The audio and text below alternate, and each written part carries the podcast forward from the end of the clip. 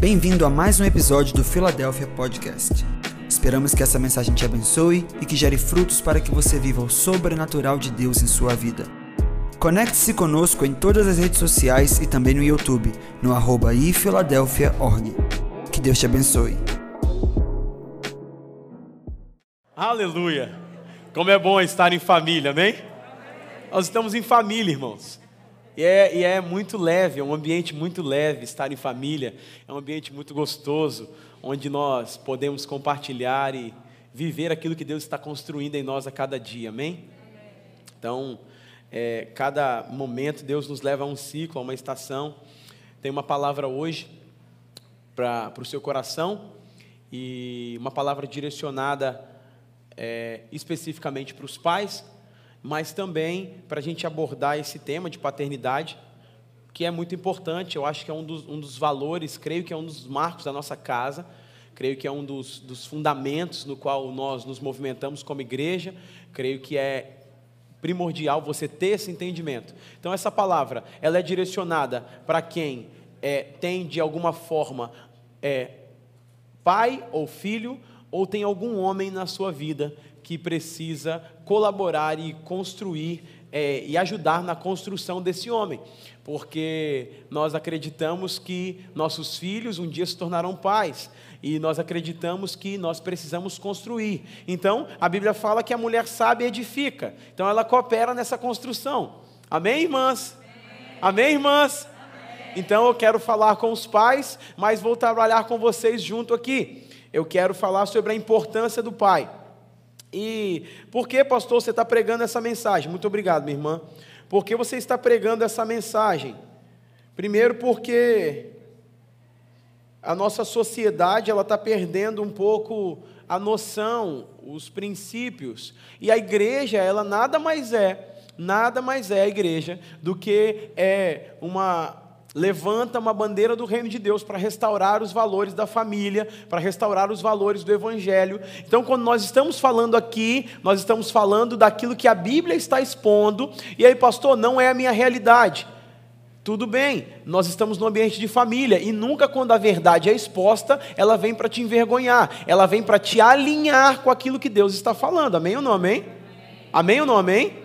Então, quando a verdade é colocada, ela vem para nos alinhar. Uma geração precisa aprender. Hoje nós estávamos na mesa conversando com a pastora Érica e nós estamos falando sobre como a nossa geração tem perdido o temor. E isso precisa ser passado, isso precisa ser construído. Algumas coisas que eram valores já estão se perdendo no meio do caminho. Então, o primeiro ponto, o primeiro momento que eu quero contextualizar você em relação a essa palavra é que existe um descrédito muito grande em cima da figura do pai. Amém ou não amém? Então existe um descrédito. Ah, devido às infrações que esse homem ele cometeu, devido a, a, aos casamentos que foram quebrados no meio do caminho. Então existe um descrédito com razão na, nos fatos, com base nos fatos existe um descrédito. Só que a palavra de Deus sempre nos chama para nos alinharmos. Não é porque os fatos, o mundo está seguindo num fluxo que nós temos que abraçar esse fluxo e dizer que é assim que tem que ser nós precisamos nos levantar e sempre olhar para a palavra para que ela possa nos nivelar. Segunda coisa, existe um apelo social das ideologias que desconstrói essa figura. Queridos, olha, preste atenção e eu tenho muita tranquilidade de falar sobre isso aqui, porque você é, vai entender o que eu vou falar. Ah, nenhuma das ideologias ou nenhuma bandeira é, é, está comprometida com a família, tá? Quando você analisa o cenário político e você analisa muito dessas coisas, a maioria dessas bandeiras que estão sendo defendidas nas universidades, elas não têm nada a ver com a família. O feminismo não tem nada a ver com a família. As ideologias de, de gênero têm nada a ver com família. Então as ideologias elas, elas têm crescido e se fortalecido, mas têm enfraquecido a família. Então todas as vezes que você dá a mão eu acredito que você não faça isso, mas faz parte da minha mensagem. Todas as vezes que você dá a mão para essas ideologias, você está enfraquecendo o quê? A família. Então, quando as pessoas perguntam, pastor, se você é esquerda ou é direita? Eu sou do alto. Eu sou o que a Bíblia diz que eu sou. Eu tenho o que a Bíblia diz que eu tenho. E tudo que se levanta contra a Bíblia, que a Bíblia se levanta contra, eu estou contra. Amém? Então, quando nós falamos sobre isso, está tão deformado, está tão desequilibrado, que quando se expõe a verdade, as pessoas ficam: Ah, meu Deus, ele está falando isso, isso está ofendendo a minha opinião. Se a Bíblia precisa te ofender para te transformar, ela vai fazer isso. Está entendendo o que eu estou falando? Amém? Então, é, por que eu estou pregando essa mensagem hoje? Porque o plano do diabo é tirar o homem do seu lugar, do seu posicionamento. Então, mulheres, Deus deu um radar para vocês. Amém ou não amém? amém? Até a pastora Paula falou sobre isso aqui. Deus deu para a mulher um radar, uma percepção, que algumas chamam de sexto sentido, não é isso, pastora Patrícia? Mas nós gostamos de chamar de discernimento espiritual. E ele falou: em Gênesis 3, eu vou colocar inimizade entre você e a serpente. Tem coisa que a mulher está vendo que o homem não está vendo, é óbvio. Tá bom, irmão? Só que você precisa dar a mão a esse homem para que ele possa caminhar com você também. O que eu tenho visto é que os movimentos sociais, eles têm emancipado a mulher e o homem está ficando para trás. Tá entendendo o que eu estou falando, gente? Vocês estão comigo aí? E essa mulher que está recebendo esse empoderamento, ela precisa também estender a mão para buscar esse cara que está ficando para trás. Então, por que eu estou pregando essa mensagem? Porque existe uma grande polarização das opiniões. As pessoas estão ficando chatas. Você vai para a rede social, é um monte de gente chata. Eu sei que nas suas redes sociais não acontece isso, mas na minha acontece. É todo mundo dando opinião onde ninguém pediu opinião. Então, se você está dando muita opinião na vida dos outros, faz igual Paulo falou para Timóteo. Sabe o que, que Paulo falou para Timóteo? Cuide de ti mesmo. Cuida da sua vida. Vai cuidar da sua vida, irmão. Fala com a pessoa que está do seu lado, faz uma cara de profeta. Não sei o que significa essa cara de profeta mas faz uma cara de profeta e fala: eu vi, Deus, Deus trouxe você aqui hoje para dizer uma coisa. Fala com ele: cuide da sua vida.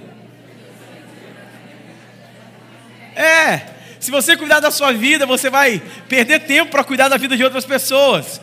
E tem muita gente canalizando energia para cuidar da vida de outros e esquece de cuidar da sua vida. Claro que não aqui na nossa família amada, Filadélfia.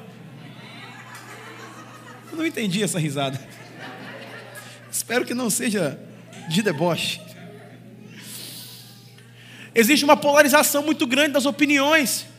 Existe uma guerra nas opiniões, quem está certo, quem está errado. Irmão, nós temos que nos apegar à palavra de Deus. Nos últimos dias, você, a palavra fala que muitas coisas iam se levantar. Mas nós precisamos cuidar da nossa vida espiritual, emocional, familiar e parar de dar crédito para esse monte de opinião. Tem muita voz soprando no seu ouvido e você está confuso muitas vezes. Você precisa dar crédito à voz que vai transformar o seu destino, é a voz da Escritura, é a voz da palavra de Deus. Só ela pode te mudar, só ela pode te moldar. Então, por que eu estou pregando essa mensagem? Porque existe uma grande relativização da verdade. Eu estou falando aqui e você pode estar falando, mas não é bem assim. Se a Bíblia está dizendo que é bem assim, é bem assim, irmãos. Então nós não temos que esticar a verdade bíblica para caber dentro da nossa realidade, não. Nós que temos nos esticar para caber dentro da verdade bíblica. E muitas vezes nós estamos querendo esticar a verdade para ela caber dentro da nossa realidade. Esse não é o plano de Deus para nós. Eu vejo muitas configurações na família pós-moderna, mas os princípios de Deus são os mesmos. Amém ou não amém, irmãos? Amém. Então, os princípios de Deus são os mesmos. Então, e eu falo, como diria os adolescentes, né, Gabriel? Eu tenho lugar de fala para dizer o que eu estou falando.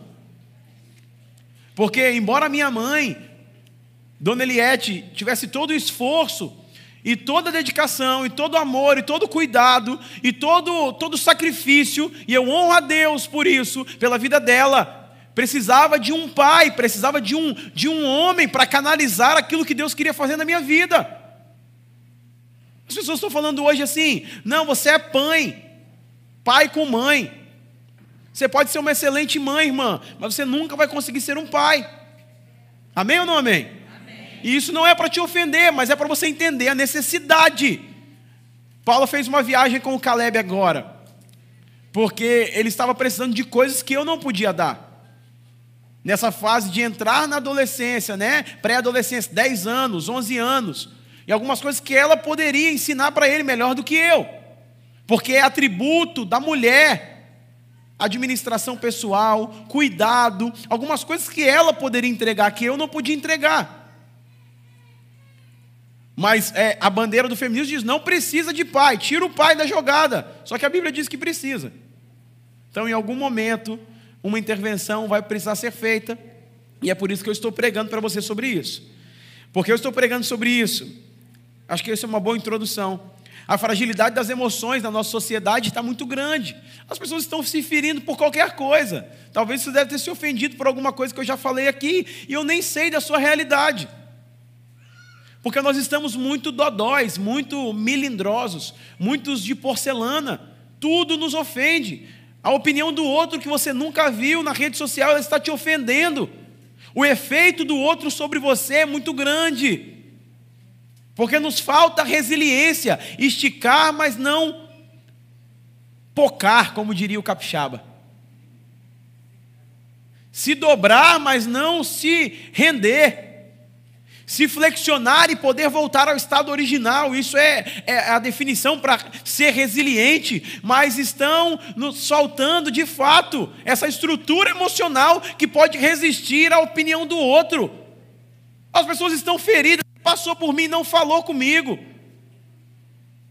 Ou às vezes eu não te vi, ou você não me viu, mas por que você não falou comigo? Então, dentro dessa construção, eu quero trabalhar com você sobre a importância do pai. Amém? Acho que a gente pode se entender aqui nesse início. Em 1 Coríntios capítulo 4, versículo 15.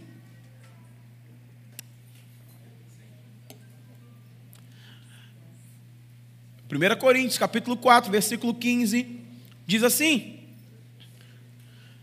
Pois ainda que você venha ter mil tutores, mil mestres, mil professores, mil aios, é a expressão grega aqui, você não vai ter, entretanto, muitos pais, porque em Cristo eu mesmo os gerei por intermédio do Evangelho.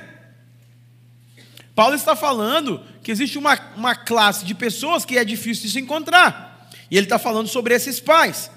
Então, dentro disso, é, eu quero trazer para você aqui três modelos, três modalidades, na verdade, não são três modelos, são três modalidades de paternidade. E a primeira modalidade de paternidade é a paternidade biológica. Não é isso? Paternidade biológica. Eu só sou pai porque nós geramos o Caleb e o Daniel. Então isso me tornou pai no ofício biológico. Então, no ofício biológico, o pai contribui para a formação e validação da identidade do seu filho ou a sua filha. A identidade como ser social, as suas relações, a sua afirmação, o seu propósito, a sua missão de vida, a visão de mundo. Nela se inicia todo o processo que vai abrir portas para a formação do indivíduo, a sua influência e os modelos que compõem o propósito do homem ou da mulher. Existem muitos que têm esse entendimento, e aqui todos nós concordamos e caminhamos nele. Porque para você estar aqui, você tem um pai, e biologicamente falando. Todos nós temos. O meu pai biológico ele já faleceu, mas para eu estar no mundo foi necessário um pai. Então essa é a primeira modalidade de paternidade. E nessa, nessa, nesse primeiro modelo de é, paternidade, Deus criou o homem com o propósito de ser um, um, um reflexo, um retrovisor dele aqui na terra. Da mesma forma que ele cria uma família no céu, conforme Efésios capítulo 3, versículo 14, você vê que ele criou uma família na terra como tinha uma família no céu. Deus Pai, Filho e Espírito Santo, vivendo numa plena comunhão, numa plena unidade. Da forma que ele fez isso, ele processou também reproduzir na terra aquilo que estava sendo feito no céu. Preste atenção, nada que foi feito na terra que Deus criou não tem no céu. Ele só estendeu o seu modelo. Então, quando ele cria o homem, ele traz a, a, a, modalidade da paternidade biológica, ele está reproduzindo que o pai seja o supridor, o mantenedor, seja aquele que vai representar o, Deus que é pai no céu. Cuidado, amor, proteção, direção, aponta. Eu costumo dizer, né? Proteção, provisão, é plataforma, apontar o destino, né? Proteção, é isso que um pai, identidade, é isso que um pai dá para o filho. Isso é paternidade biológica. E até aqui, todos nós estamos entendidos, todos nós estamos relacionados com isso. Segunda modalidade é a paternidade divina. O que é essa paternidade divina? É você entender que, que vem diretamente de Deus e me conecta no relacionamento com Ele. Essa paternidade, o que nos faz nos chamar de Deus de Pai, é o que nenhuma das outras religiões ela apresenta para você. Ela, ela apresenta um Deus que é tudo menos Pai. E aqui Jesus, por intermédio de Jesus, nós temos o entendimento, nós temos a graça de poder chamar de Deus de Pai. Ele enviou o seu Filho para que eu e você pudéssemos ter acesso a chamá-lo de Pai. Então a paternidade divina. E você vê que Jesus, quando ele tinha aproximadamente 12 anos, que ele se perde, né, dos seus pais biológicos na festa, quando o pai procura ele, José chega perto dele e fala assim: Onde é que você estava? Ele fala assim: Eu estava cuidando dos negócios do meu pai. Então estava claro para Jesus o entendimento de uma paternidade biológica, mas também de uma paternidade espiritual. Então, quando ele transferiu essa habilidade, essa responsabilidade de conectar-se com o Deus Pai divino, o Deus Pai que é bom, o Deus Pai que nos ensina, o Deus Pai que nos instrui. Quando eu estava é, estudando numa jornada sobre paternidade, eu peguei o Evangelho de é, Jesus, o Evangelho de Mateus, ele sai do deserto, Mateus 3,17, ele tem a visitação do Pai dizendo quem ele é, correto? Então ele diz assim: olha, é o pai, o pai, ele é meu filho amado e que tem o prazer Ali é 30 anos de Jesus. Então, quando ele faz a primeira aparição dele, quando ele aparece, está ali é, com 30 anos para iniciar o seu ministério, ele só inicia depois da afirmação do Pai espiritual, olha, do Pai divino, do Deus, do Pai celestial. E quando ele começa, você pega o capítulo 4 de Mateus, ele é tentado e ele fala assim: Não, eu não preciso mostrar quem eu sou, porque o Pai já disse quem eu sou. Você pega o capítulo 5, você pega o capítulo 6, você começa a arriscar ali, procura a palavra Pai que Jesus falou falou, o contexto, tudo que ele trouxe sobre paternidade divina. É, é, foi uma, é uma aula, irmãos. Quando ele pega o capítulo 6 de Mateus, ele nos ensina a orar. E quando você vai orar, você tem que falar o quê? Pai. E ele traz todo o contexto de paternidade. Ele ensina, Pai nosso que estás no céu o Pai é nosso, ele traz a coletividade da paternidade. Quando ele continua falando sobre ansiedade, não andeis ansiosos por coisa alguma, nem aquilo que vai comer vestir, é a sua vida mais que comida e bebida, não se preocupe. Porque, versículo 32, o Pai sabe tudo o que você necessita. A plataforma de Jesus ensinar os seus discípulos era uma plataforma de entender que existe um Pai que está no céu, que ele é meu, não ele não é só meu, ele é nosso. Existe um acesso para mim e para você se conectar com Deus como Pai. Então, se você pegar todo esse contexto, você vai ver que Jesus falou mais sobre o Pai do que qualquer outra coisa. Todo pano de fundo, toda a base, toda a fundamentação do que Jesus estava falando era baseado no Pai. Então, nós, e nós já sabemos isso aqui, nós já temos esse entendimento. Quem não tem uma paternidade biológica saudável, ou uma paternidade biológica disfuncional, ou quem veio de, de uma situação de, dos intempéries da vida, de abandono, de abuso, seja ele emocional, psicológico, ou de qualquer outro, vai ter dificuldade de conectar-se com esse pai biológico, com esse pai divino. Amém ou não amém? Nós estamos claros até aqui. E aí você vê que tem pessoas que ainda não conseguiram desenvolver o seu relacionamento com Deus como pai, porque ainda não se resolveram com a paternidade biológica. Mas você vê também pessoas que já se resolveram com a sua paternidade biológica, mas que não se conectaram à sua paternidade divina. Pessoas que estão bem, que foram legais. Lá no processo do encontro, você que já fez vai lembrar, você liberou esse, esse perdão, esse processo todinho mas você não conseguiu caminhar ainda. Por que não conseguiu caminhar? Porque não é só resolver a paternidade biológica, você precisa se conectar à paternidade divina. E aqui que vem a terceira modalidade de paternidade, que no caso é o que eu acredito, que nós acreditamos como igreja, que é a igreja que vai nos, nos fazer esse link daquilo que Deus precisa fazer para nós, que é a paternidade espiritual. Vem por meio da igreja, que aproxima, que traz modelo, que devolve aquilo que não tivemos, que nos restaura, que nos alinha, que nos modela, que nos devolve a justiça daquilo que fomos roubados em algum caminho no nosso processo. E essa paternidade espiritual, ela tem como objetivo e propósito apontar o Deus que é Pai, que está no céu. E aí, quando você vem pra, e você é trabalhado, você é restaurado, e você começa a desenvolver a igreja, esse lugar, esse ambiente que está, que é, que é multi, que é diverso, pessoas de vários, várias culturas, várias informações, vários backgrounds, vários históricos familiares, eles se reúnem e agora nós temos uma família que pode somar um com o outro, está entendendo o que eu estou falando? E essa paternidade espiritual, ela devolve a você aquilo que por algum motivo a paternidade biológica não fez, te linkando com a paternidade divina. Tá claro aqui, gente? Amém? Estão comigo? Amém ou não amém? Então, qual é a importância do pai? Qual a importância do pai? Aí nós sofremos de um mal chamado orfandade. Então eu te apresentei três modalidades de paternidade: física, que é biológica, divina e espiritual. Aí nós sofremos o mal. O mal do século hoje na igreja chama-se orfandade. Orfandade. Por que orfandade? Porque as pessoas que de alguma maneira não foram conectadas nesses três níveis na modalidade, na modalidade de paternidade, elas vão se sentir fora, elas vão se sentir desconectadas, elas não vão, elas vão achar que isso não é para elas. Elas vão andar, andar, andar e por mais que elas façam, elas têm uma mente de órfão, elas têm uma mente de escravo, elas têm uma, ela tem uma mente que não conecta aquilo que Deus está fazendo. São pessoas que, e aí eu, eu, eu, trabalho com vocês a origem disso, lá no Éden, a primeira orfandade que aconteceu, aconteceu no Éden. O desejo de emancipação e independência para não andar com o pai, desconectando do vínculo de relacionamento com Deus. Adão, ele quis se emancipar, ele quis andar sozinho, ele quis ser, aí ele falou assim, ele quis construir o seu próprio caminho, e isso é um sinal de orfandade. Então Deus foi tratar com ele, trabalhando com ele sobre isso. Então, e aí você vai ver o decorrer da história que Caim, ele tinha um pai biológico bom, Caim? Sim ou não, irmãos? Sim ou não, irmãos?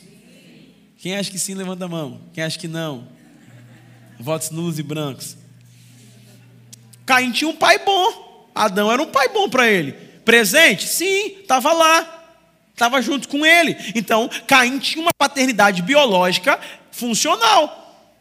E agora, por que Caim não se conecta àquilo que Deus tem para ele e quer matar o seu irmão?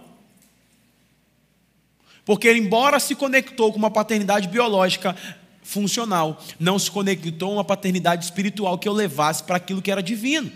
Quando Deus fala com ele, ele está perdido. Ele fala: Eu estou guardando meu irmão. Ele não sabe qual é a sua missão na terra. Ele não sabe qual é o seu propósito na terra. Ele não sabe por que ele está aqui. Ele está andando, andando dia após dia. E ainda ele se compara com as pessoas. E ainda ele está olhando a bênção do outro, achando que é maior que a dele. Ele está achando que o outro está crescendo e ele não. Ele não se conectou ao seu propósito de vida, embora tenha uma paternidade biológica funcional. E agora Deus tem que se apresentar para ele, para mostrar para ele que, embora embora ele tenha uma paternidade biológica funcional, ele precisa ter uma paternidade divina que vai direcionar ele no propósito dele.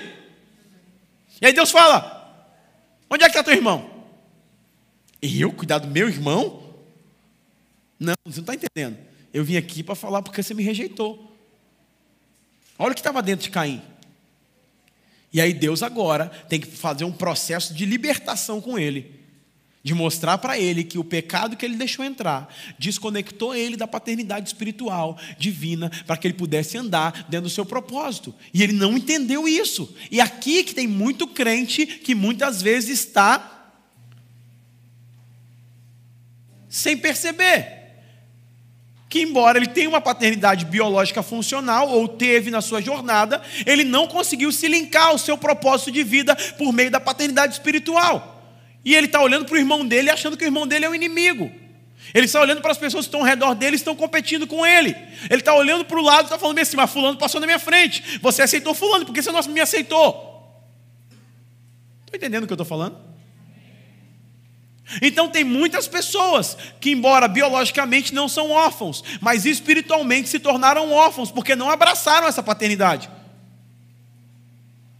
E aí o John Maxwell diz, eu falo muito sobre isso, que existem dois dias mais importantes na sua vida.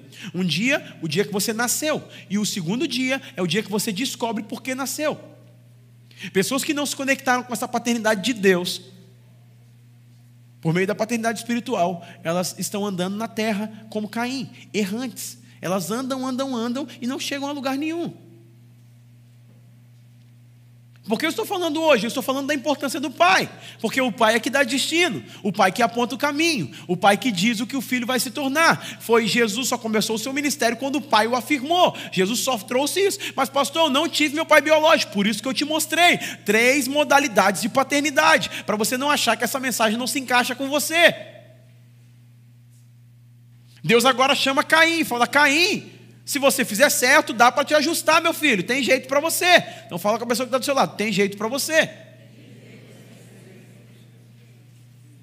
Tem jeito, Caim. O pecado bate a porta, cabe a você dominá-lo. Agora, não, não. E aí eu falo com os irmãos agora. Não transfira para os seus irmãos aquilo que você tem que resolver com seu pai. Tem gente descontando nos irmãos aquilo que é para ser resolvido com o pai. Porque os irmãos de José tinham raiva dele. O problema não estava em José, o problema estava em Jacó.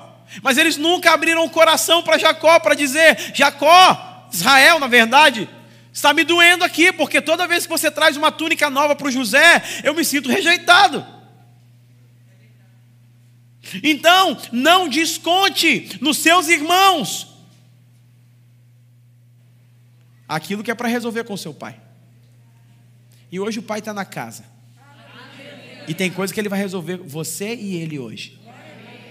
Então pare de descontar nos seus filhos, que são seus irmãos também em Cristo Jesus. Pare de descontar no seu marido. Pare de descontar nos irmãos da igreja. Pare de descontar nos seus companheiros de ministério, no seu líder de célula. Aquilo que você tem que resolver com seu pai.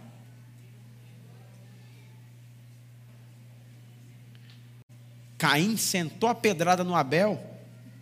É, irmã? Tinha acabado de sair do culto, Caim. É sério? Você está rindo, Tereza? É isso mesmo.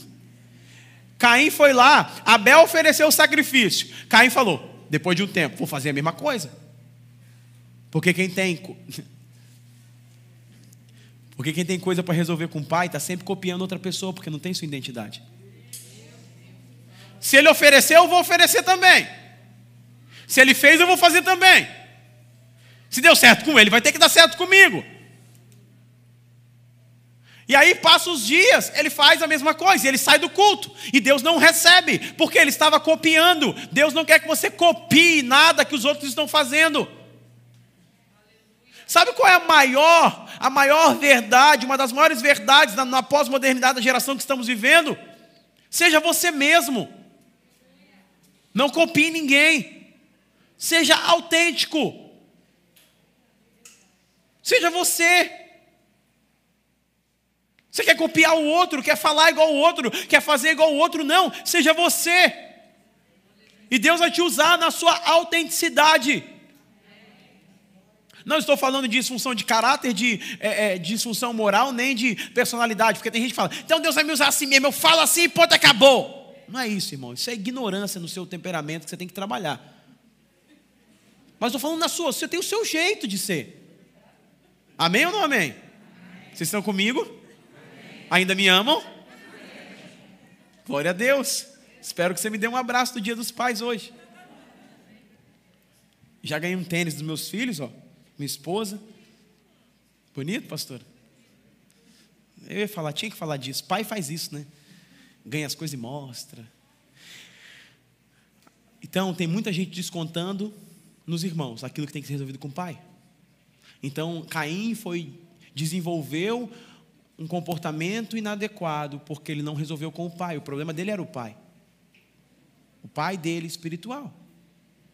E aí, e aí então, quais são as consequências quando essa figura é retirada? Vamos para a parte prática. Ainda bem, queridos, ainda bem. Ainda bem que Malaquias 4:6, a última profecia do Antigo Testamento, e a primeira, uma das primeiras do Novo Testamento, diz que nos últimos dias ele vai despertar, ele vai suscitar o espírito de Elias. E esse espírito, essa atuação profética, essa movimentação profética, vai fazer com que o coração dos pais se incline aos filhos e os filhos se inclinem aos pais. E agora você já tem o entendimento das três modalidades de paternidade, você está entendendo que o profeta ele não está falando só de paternidade biológica. Tá bom? Porque se eu tivesse que ajustar com meu pai, lá no cemitério, nossa religião não permite fazer isso. Amém, irmãos? Então tá bom. Então, é, eu estava ouvindo uma, uma palavra, uma palestra, e na África do Sul tinha um, os pesquisadores estavam querendo preservar uma raça de elefantes, uma espécie de elefantes que estava extinto. E eles descobriram que em outro zoológico tinha uma fêmea desse elefante que estava extinto e trouxeram para esse zoológico. E é, os elefantes é, se multiplicaram. E aí, quando eles estavam, é, se multiplicaram vários filhotes. Passando os anos, os filhotes começaram a crescer. Só que eles precisavam voltar com mais filhotes para aquele lugar, para outro, para outro zoológico, para poder se multiplicar e continuar essa, esse efeito nessa cadeia, para que pudesse multiplicar. Então, o que, que eles fizeram? Transportaram os elefantes filhotes e deixaram os pais na África do Sul. E transportaram para outro zoológico na África. E os elefantes que eram mais fáceis de transportar, porque eram bebês, embora 200 quilos, não sei quantos quilos. Transportaram os bebês e levaram para esse lugar. E para esse zoológico. E começou a acontecer uma coisa: é, animais começaram a morrer. Hipopótamo, outros animais começaram a morrer, que é do ciclo de convívio dos elefantes, mas que na história não tinha tantos relatos desses acontecimentos. E eles colocaram lá é, um sistema de, de, de câmeras para poder identificar é, o que estava acontecendo. E começaram a ver que os elefantes bebês, eles estavam matando os rinocerontes, hipopótamos e outros animais que estavam ali com eles. E aí os pesquisadores analisaram e começaram a pesquisar por que, que na cadeia é, animal, no mundo animal, isso nunca tinha acontecido. E aí eles começaram a pesquisar e chegaram numa conclusão. Pegaram os elefantes, retornaram os elefantes para, ou não, trouxeram o pai, o elefante macho, para estar no meio dos filhotes. E eles pararam de matar todos os outros animais. E os cientistas, pesquisadores, chegaram à conclusão. A conclusão que eles chegaram é que os elefantes é, bebês, né, filhotes, é, os machos mais agressivos, não sabiam se comportar, porque não tinha figura do macho para poder ensinar a como se comportar. Então, nós podemos trazer para a nossa realidade.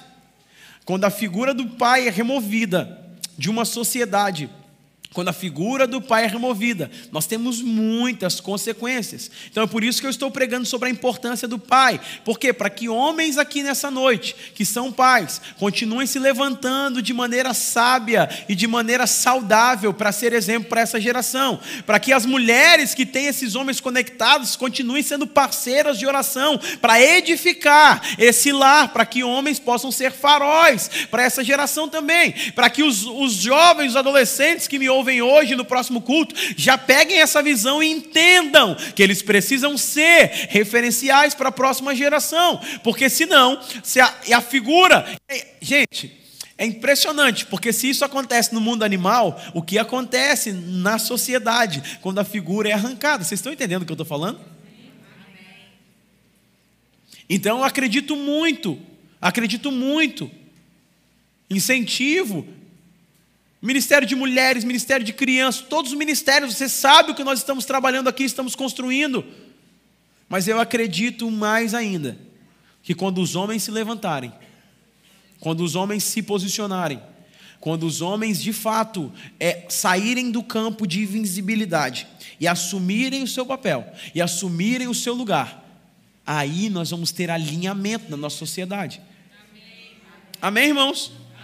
Amém? Amém? Estão comigo? Então, quais as consequências hoje? E aí o diabo está investindo pesado. Se você pegar todos os dados de todas as atrocidades que acontecem na nossa sociedade, o responsável é o homem. Eu costumo dizer que o homem é o problema, mas ele também se torna a solução se ele entender isso. Então, por isso que é o meu apelo para você, homem. Tome o seu lugar. Amém, irmãos? Amém, Amém homens? Vocês estão comigo aí? Glória a Deus. Por favor. Então, quais são as consequências? Vou passar rapidamente aqui para você.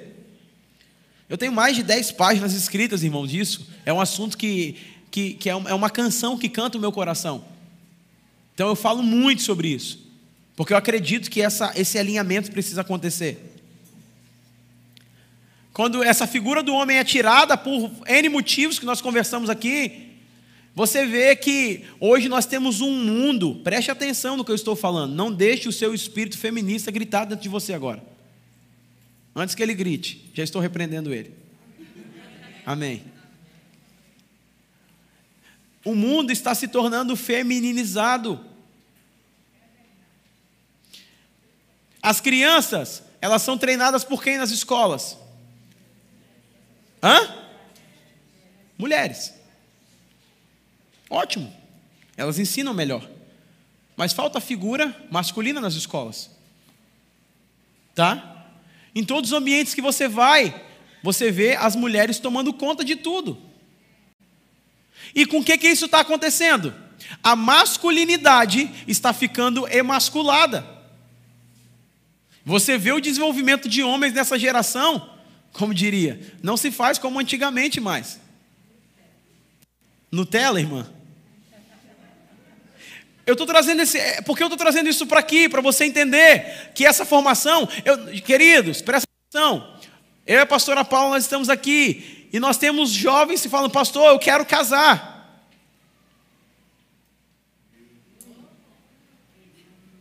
E isso é bom. Só que os homens não estão na mesma velocidade, e eu não estou falando mal contra, mas eu estou levantando uma bandeira de clamor para você, homem, se posicionar a desenvolver outros homens também. Amém. Vocês estão comigo, gente? Amém? Eu sei que é um ponto cirúrgico, mas eu sei que o Espírito Santo é o melhor para fazer essa cirurgia nessa noite. Por quê? Eles são treinados por mulheres. Queridos, presta atenção. Gênesis capítulo 2, Jorge, se liga nessa. Gênesis capítulo 2 fala que Deus colocou o homem para dormir. E Deus tirou uma costela dele e fez a Eva, não é isso? Então, homens, mulheres, preste atenção. Seu marido não tem um lado feminino, ele foi arrancado lá no Éden.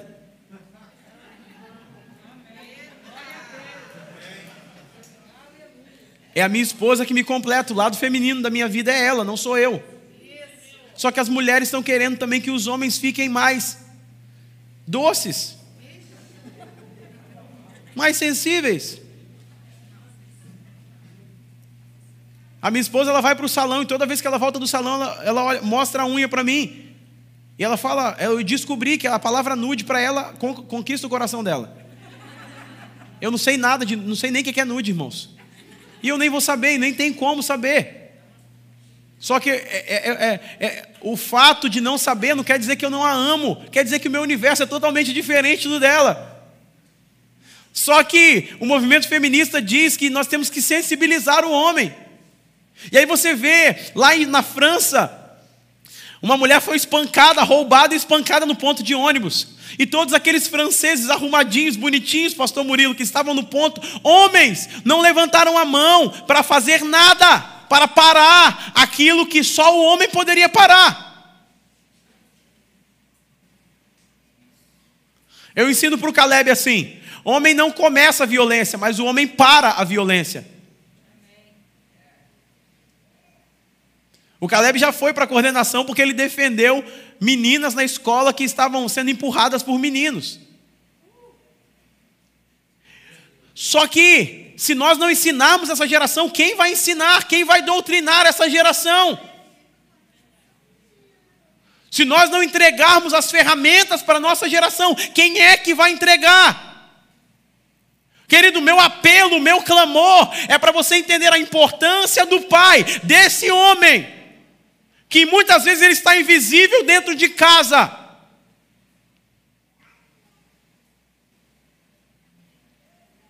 Mas Deus está querendo tirar a sombridade da invisibilidade.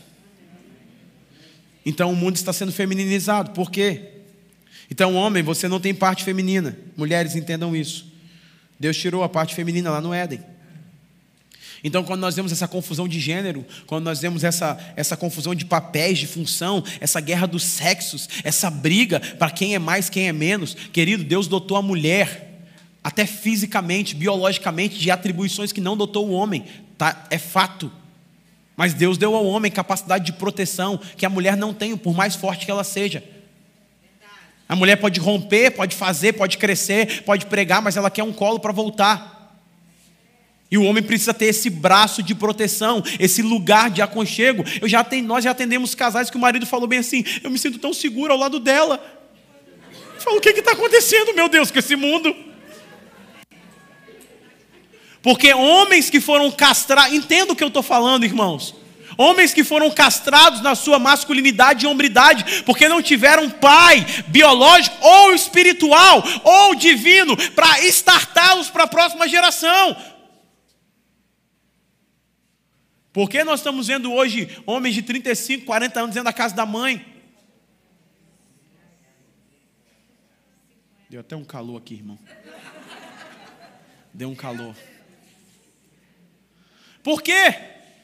Porque nós estamos vendo homens que falam assim: eu não acho a mulher para casar, porque muitas vezes ele está procurando uma mãe que vai cuidar dele. E aí o problema está muitas vezes na maternidade, porque o menino deixa a cueca atrás da, da, da, do banheiro lá e a mãe vai lá e pega.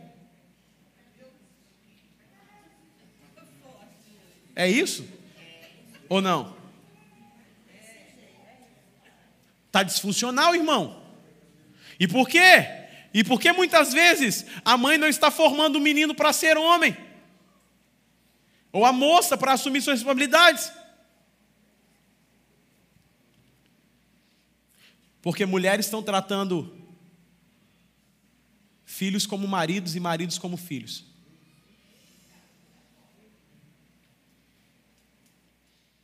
Um dia o Caleb virou para minha esposa e falou bem assim: Quem você ama mais, eu ou meu pai? Eu virei para ele e falei: Só não te dou uma porque. E aí, Marlon, ela respondeu assim: O amor do seu pai veio primeiro. E mamãe te ama também. Não era isso que ele queria ouvir, mas ele entendeu. E quando ela falou bem assim: Você vai embora, você vai casar, e você vai ter sua esposa, você não vai ter que amar mais a sua mãe do que a sua esposa.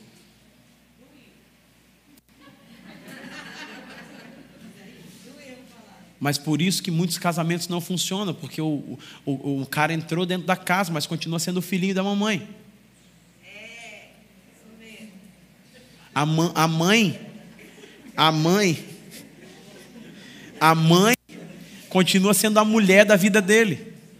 Então, mães que estão aqui, não queiram ser a, a mulher da vida do seu filho.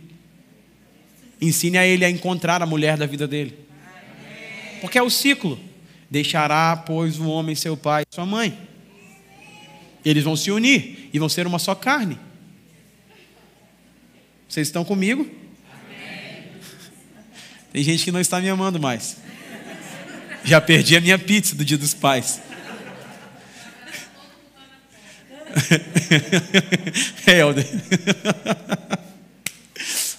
Então, queridos, e aí você vê aborto. Por que abortos acontecem, querido? Porque quando uma mulher engravida, ela se torna mãe, mas nem sempre quando um homem engravida a mulher, ele se torna pai. Estou profético hoje, irmãos eu orei. É 13 anos de casado, né, amor?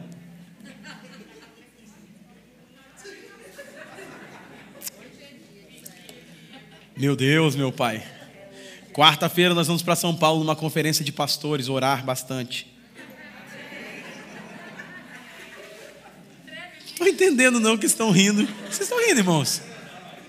Eu vou para a conferência de pastores quarta-feira em São Paulo, volto sexta à noite.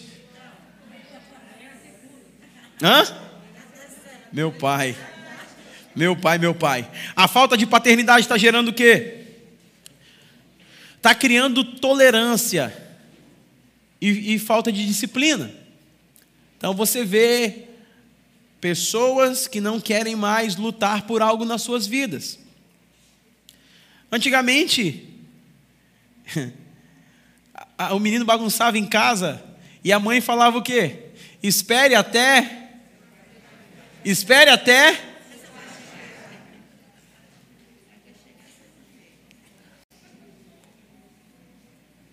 Hoje não está se perdendo.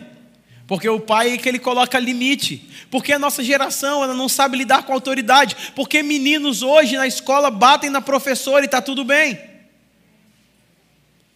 Porque é o pai que estabelece limite. Quando aquele elefante macho chegou, ele começou a dizer como é que os elefantes filhotes tinham que se comportar.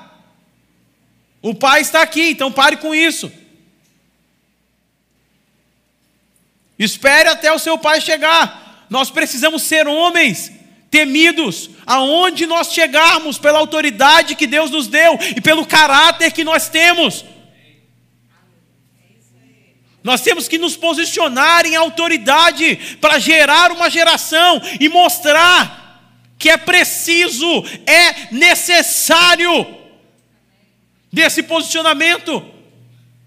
Ah, essa frase não sai da, da, minha mente, do meu coração. Tempos, fra... Tempos difíceis geram homens fortes. Homens fortes geram tempos fáceis. E tempos fáceis geram homens fracos. E é por isso que a história se repete, porque tempos, homens fracos vão criar tempos difíceis.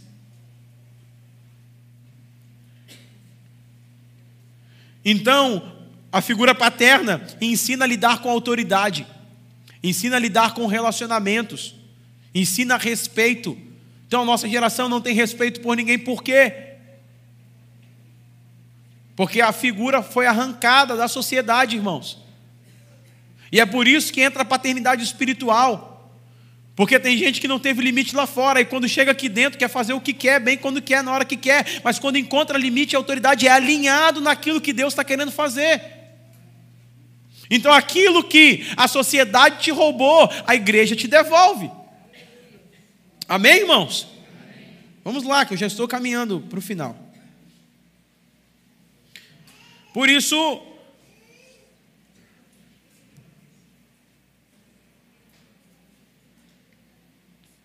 outro ponto.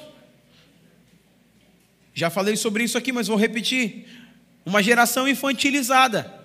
Não sei se você viu uma reportagem que saiu agora que a geração tem, tem jovens, 30, 30 e poucos anos, que estão voltando a usar chupeta e ter comportamentos infantis. Eu estou falando, gente, está tá noticiado. Está noticiado. Quem, quem viu essa notícia? Levanta a mão só para eu ver. Isso aí, irmão. Jovens, 30 anos, Bira. Aí com a chupeta. Falta uma coça. Vi uma voz profética rodando aí no meio da igreja, eu ouvi isso.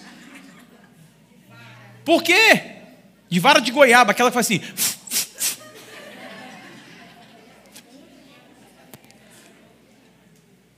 Mas por quê? Uma geração infantilizada. Infantilizada. Que não passou da fase, que não mudou de fase, só um homem, um pai, pode transicionar um outro homem para a próxima fase. É o pai que diz: agora você não é mais menino, agora você é um rapaz. Pega o meu filho Daniel e fala assim: você é um bebê. Ele fala assim: eu não sou bebê, eu sou um garoto. Não sou. Porque eu falei, Dan, você já não faz mais xixi na calça. Quem faz xixi na calça é um bebê. Eu disse para ele a fase que ele está. Eu trouxe ele para a próxima fase. Agora diz, não faz isso com ele, gente, que é muito bullying para ele, todo mundo fazendo isso com ele. Só te dando um exemplo aqui, pelo amor de Deus. Estou construindo, não desconstrói. Colabora comigo. Eu sei que você está meio bravo com a mensagem de hoje, mas meu papel de pastor é ensinar. Mas ele fala, não sou bebê. Ele fala bravo, porque ele está sintonizado na estação correta. Você pega Mateus capítulo 11, versículo 16: meninos estão sentados na praça. Por quê? Estão sentados na praça. A praça é a vida, nós já falamos sobre isso aqui. Não interagem com a emoção correta. É marido que ainda fica três, quatro dias sem falar com a esposa por causa de um negócio que aconteceu. Infantilizado. Tem coisa que é legalzinho no namoro, mas que não funciona no casamento. É totalmente tóxico dentro do casamento. É aquele negócio, antes de casar, abre o olho. Casou, fecha o olho e faz dar certo. Resolve. Resolve, não tem plano B. Vai para cima, resolve. Vamos sentar aqui, vamos resolver. Mas é uma geração infantilizada. Que se, se fica de mimimi, de bico por qualquer coisa.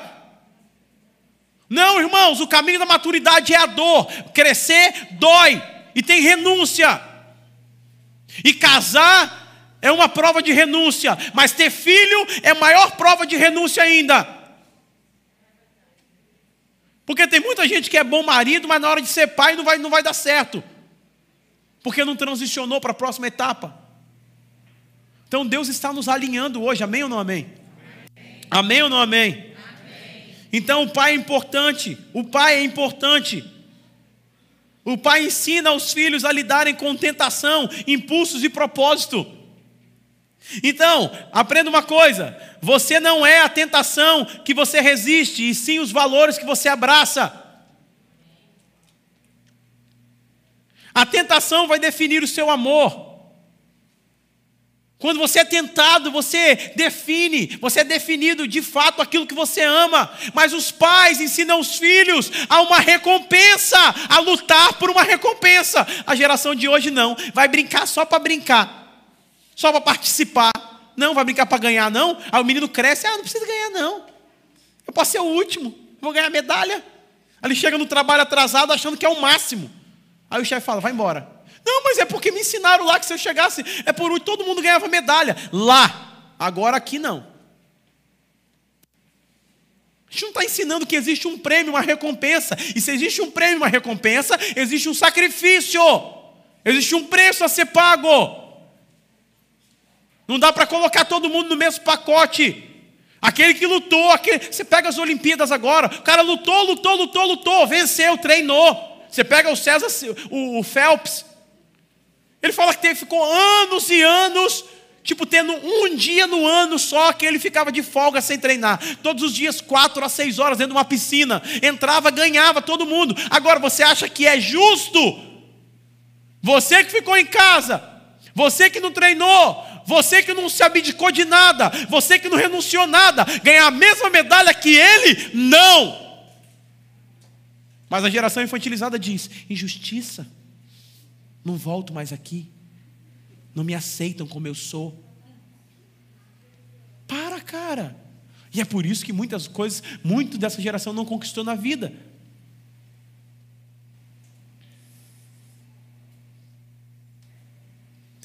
Ouço barulho de fichas caindo. Seu caráter é construído pela resistência das tentações que você rejeita.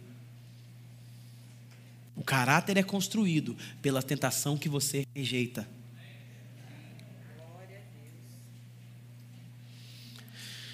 Falar igual Jesus, muito eu tenho para vos falar, mas meu tempo não permite. Mas eu sei que eu fui, eu fui naquilo que Deus queria. Agora, quero ler só um texto com os irmãos. Por isso que Deus criou três modalidades de paternidade. Amém ou não amém? Amém, amém ou não amém? amém? Irmão, se não fosse isso, eu estava no sal grosso. Eu estava no sal grosso. Eu. Não sei você, mas eu. Mas Deus é bom. Fala com a pessoa, Deus é bom. Deus é bom. Em todo tempo. E aí, eu vou ler um texto para a gente poder orar. Gênesis capítulo 14.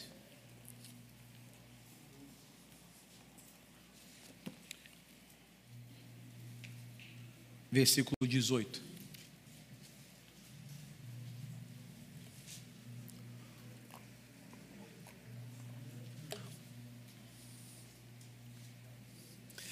Gênesis capítulo 14, versículo 18. Diz assim: Melquisedeque, rei de Salém, trouxe pão e vinho. Ele era sacerdote do Deus Altíssimo. Abençoou ele a Abraão e disse: Bendito seja Abraão pelo Deus Altíssimo que possui os céus e a terra. E bendito seja Deus, seja ó Deus Altíssimo, que entregou os seus adversários nas suas mãos. E Abraão lhe entregou o dízimo. Essa é a única aparição de Melquisedeque na Bíblia. Eu estava estudando sobre paternidade e queria entender sobre isso. Falei, Deus trouxe esse texto no meu coração. E eu falei, o que é que isso tem a ver, Senhor? O que é que isso tem a ver? E Deus falou comigo assim: não é porque você não teve, ou não é porque em algum processo você foi interrompido, que eu não vou te dar aquilo que você tem para fazer na sua vida, que eu tenho para fazer na sua vida. Deus faz uma promessa para Abraão, só que Abraão tem um case de exemplo familiar que não deu muito certo que não foi muito bem. Se você quer referência, Gênesis 11, 31 vai falar sobre isso. O pai dele parou no meio do caminho, morreu. Ele não tinha mais continuado, ele não tinha mais sucesso naquilo, e agora ele vai seguindo, ele vai caminhando em direção àquilo que Deus tinha para ele. E agora ele vai caminhando, mas sem ter uma referência, sem ter um modelo, sem saber se ele estava certo ou não. Ele segue uma voz e ele vai andando, e Deus, pela força dele, pela fé dele, Deus vai honrando ele. E aí, quando ele está num determinado momento, numa guerra, e aí Deus envia Melquisedeque. E Melquisedeque só aparece aqui na Bíblia. Um rei muito poderoso, um sacerdote que aparece, quando ele aparece para Abraão, ele traz pão e vinho para ele. E ele traz pão e vinho, ele começa a abençoar Abraão naquele caminho que ele estava trilhando. E aí Deus ministrou muito forte ao meu coração que ele falou que nessa noite ele estava trazendo, e eu quero muito ministrar os homens nessa noite aqui sobre essa palavra, os irmãos também, mas especificamente os homens, porque não importa se algum fluxo de paternidade foi quebrado na sua vida, seja ele biológico, seja ele espiritual, seja ele divino, na sua conexão com Deus, não importa. Abraão estava seguindo um fluxo que foi interrompido porque o seu pai parou no meio do caminho, era o modelo que ele tinha, era a referência que ele tinha. Agora, do nada ou do tudo, e os teólogos vão dizer que é uma aparição de Jesus, do próprio Jesus para uma tipologia de Cristo para Abraão, para dizer para ele: o fluxo estava sendo quebrado até agora, mas existe algo chamado graça. Você não merece acontecer alguma coisa com você, você não tem força para se reaver sozinho. Deus envia Melquisedeque com pão e vinho para restaurar Abraão e para dizer assim: você está no caminho certo, siga o seu destino. O Pai está te abençoando porque ele sabe que em Abraão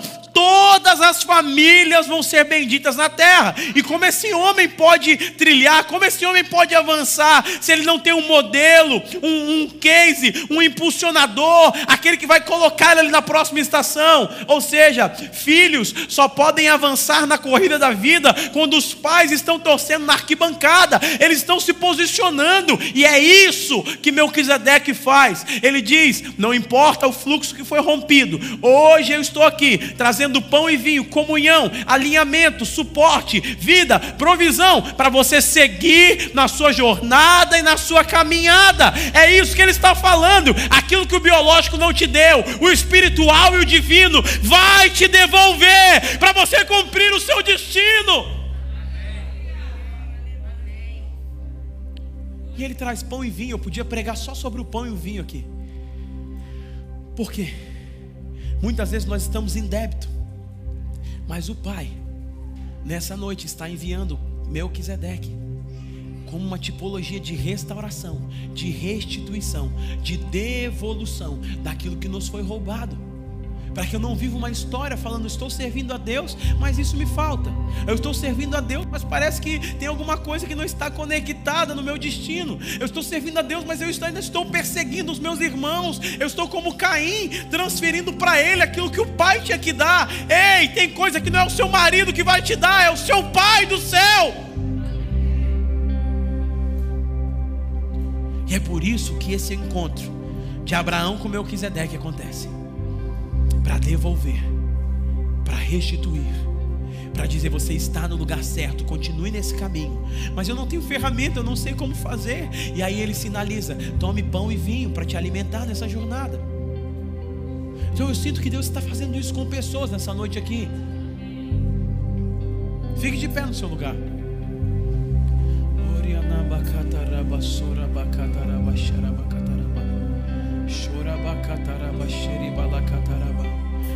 Coloque o seu coração diante do Senhor. Deus está trazendo restauração nessa noite. Ele está preparando um encontro poderoso para te entregar pão e vinho, para te devolver aquilo que foi roubado, para aquilo que te falta. Tem pessoas que estão caminhando, estão andando, mas elas sentem um vazio, elas sentem um gap, um espaço, onde elas não sabem nem como se comportar diante de determinadas situações. Hoje Deus está entregando para você pão e vinho. Tem muita gente focada na falta, naquilo que não teve, naquilo que não recebeu, naquilo que não foi estabelecido. Está falando, a minha vida não está melhor porque eu não tive isso. Deus está falando, eu estou enviando Melquisedeque, eu estou enviando uma figura de paternidade para te alinhar na sua direção. Então coloque os seus olhos diante do Senhor agora. Faça a sua oração diante dele. Faça a sua oração diante dele agora.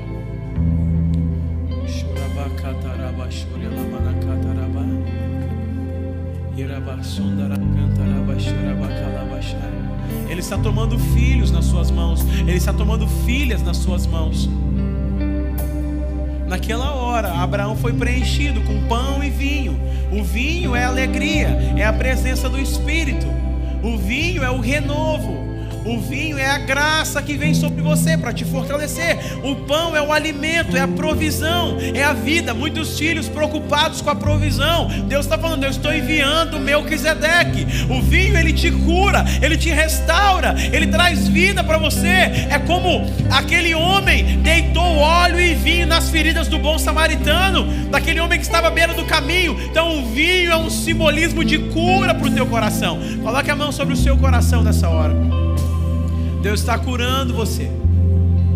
Deus está curando você. Deus está curando o seu coração. Deus está curando a sua vida. Mais Espírito Santo. Sim, Jesus, nós dizemos sim para a tua presença hoje aqui.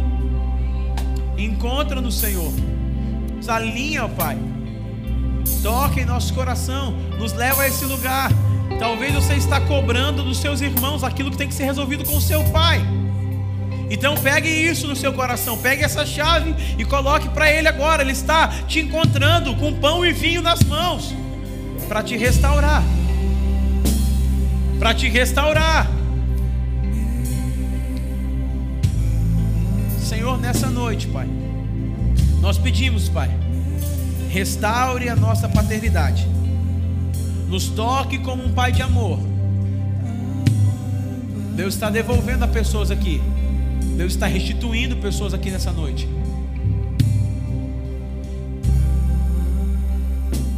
Isso.